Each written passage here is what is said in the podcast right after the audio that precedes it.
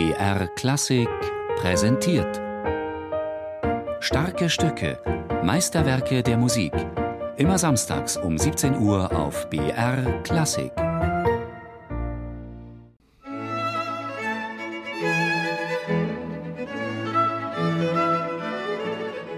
Ein Abend im Jahr 1784. Wolfgang Amadeus Mozart sitzt im Parkett des Wiener Burgtheaters und starrt auf die Bühne. 13 Musiker stehen dort. Zwei Oboen, zwei Klarinetten, zwei Bassetthörner, vier Waldhörner, zwei Fagotte und ein Kontrabass. Sie spielen seine Grand Partita. Sie sind gut. Alle sind sie gut. Aber einer von ihnen ist ganz besonders gut. Der Klarinettist dort vorne, mit dem roten, pickligen Gesicht und den großen Händen, der Hofklarinettist Anton Stadler. Mozart schließt die Augen. Noch niemals hat ihn der Klang einer Klarinette so berührt wie heute. Und als er das Wiener Burgtheater an diesem Abend verlässt, hat er Tränen in den Augen und im Herzen Musik, die nur darauf wartet, von genau diesem Anton Stadler gespielt zu werden.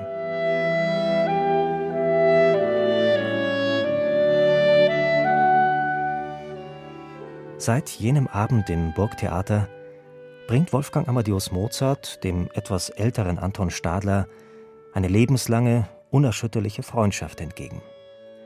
Egal, was der Musiker tut, wie sehr er auch lügt, stiehlt oder die Zuneigung des großen Komponisten ausnutzt, für Mozart bleibt er sein geliebter Logenbruder und Freund Anton Stadler, das Riebieselgesicht. Er bleibt der Adressat seiner schönsten Melodien die Stimme seiner späten Gedanken. Neben dem Kegelstadt-Trio und seinem berühmten Klarinettenkonzert schreibt Mozart Anton Stadler eine seiner privatesten und intimsten Kompositionen auf den Leib, das Klarinettenquintett in A-Dur. Der Komponist und Klarinettist Jörg Wiedmann betrachtet Mozarts Klarinettenquintett als interpretatorische Herausforderung.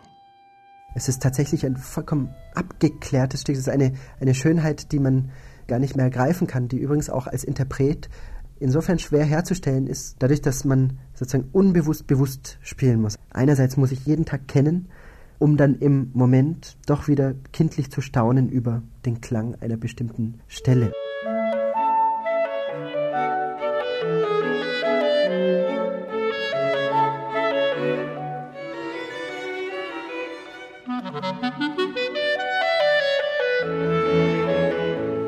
Das Klarinettenquintett in A-Dur ist ein Werk der Freundschaft. Und genau dieser freundschaftliche Gestus bestimmt auch seine Grundanlage. Fünf Stimmen, die ineinander verwoben sind und sich ergänzen, sich Raum geben und aneinander reiben. Nach den kompositorischen Regeln des strengen Satzes weist das Klarinettenquintett eine ganze Reihe satztechnischer Verstöße auf. Einige Zeitgenossen haben sich sogar die Mühe gemacht, diese vermeintlichen Fehler nachzuweisen, ohne dabei zu verstehen, dass gerade diese Ausnahmen Mozarts Grenzgängertum seine Musik so einzigartig machen. Ich finde sogar, dass das schönste Streichquartett, was Mozart geschrieben hat, findet sich hier im Trio 1 des Menuetts des Klarinettenquintetts.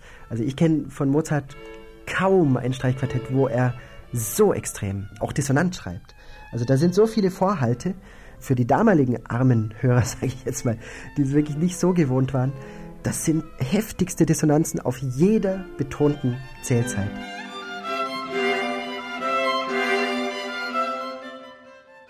Ebenso wie sein Schwesterwerk, das Klarinettenkonzert, schreibt Mozart sein Quintett in A-Dur.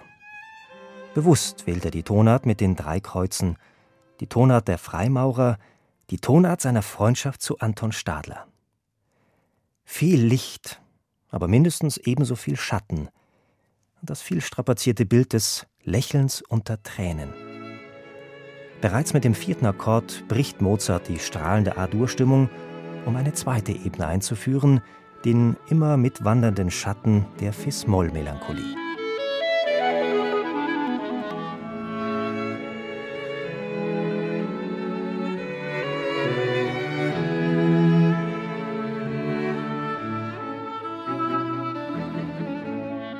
Die subtile Melancholie seiner späten Werke durchzieht Mozarts Klarinettenquintett wie ein roter Faden.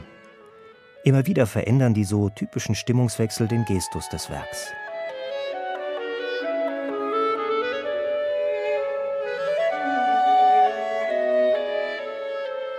Wie unstete Wolken wechseln im dritten Satz heitere und lichte Variationen mit verhangenen Mollpassagen ab.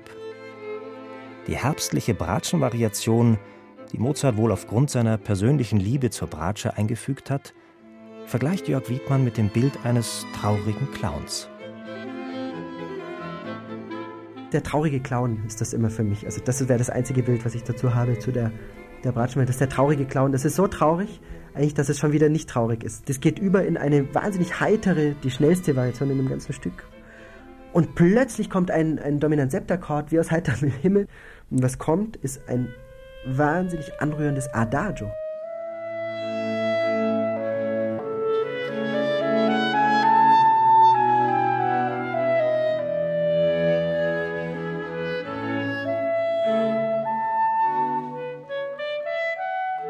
Er sagt das Ernsteste, wozu selbst er fähig ist, ja, in diesem Adagio.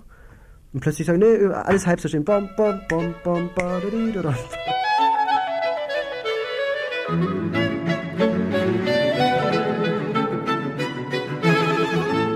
diese Momente sind vielleicht die entscheidenden, ja, weil sie so seine Persönlichkeit vielleicht ein bisschen uns etwas näher bringen. Er ist beides. Und trotzdem ist alles Theater, aber dieses Theater ist so ernst, na, ist halt Mozart. Unerreicht.